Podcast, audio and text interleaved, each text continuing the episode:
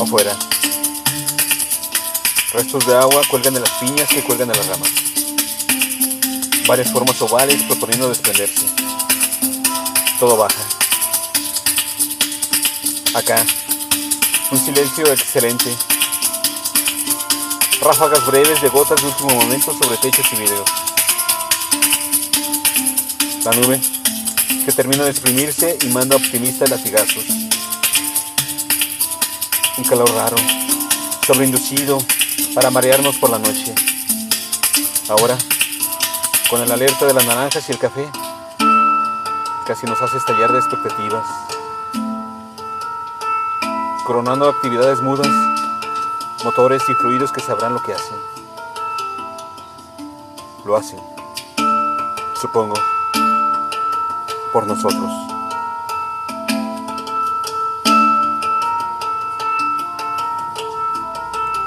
Casa en el bosque. Texto. Laura Widner. Voz. André Michel.